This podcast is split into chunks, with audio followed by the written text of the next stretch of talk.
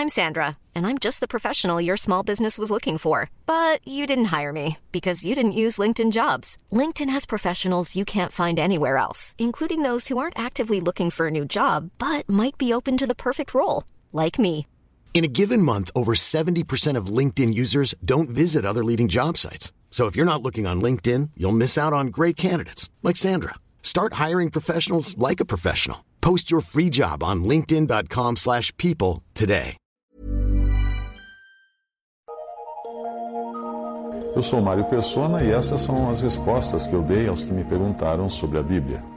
Você escreveu perguntando se as pessoas viviam mais no princípio da criação.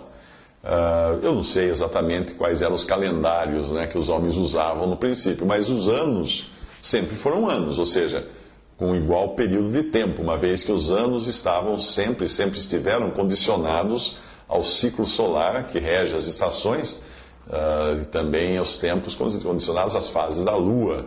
E todos os povos desde a antiguidade tinham os seus anos, eles podiam marcar o início do seu calendário em diferentes datas. Mas um ano é um ano, diferia pouca coisa entre o calendário de um e de outro povo.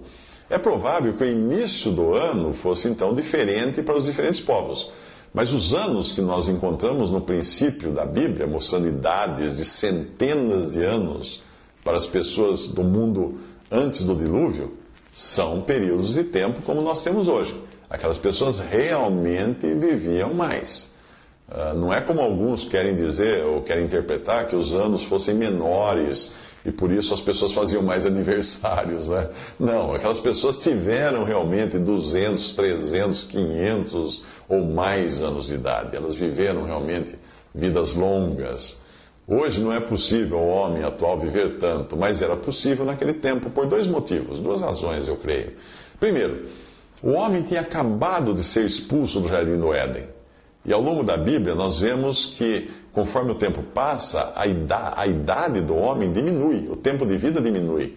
Isso parece mostrar que aconteceu também, com o pecado veio a queda do homem, mas isso também trouxe uma degradação gradual do corpo humano. Quanto mais longe o corpo humano ficava da criação original de Deus, mais ele ia se, se deteriorando uh, e vivendo menos.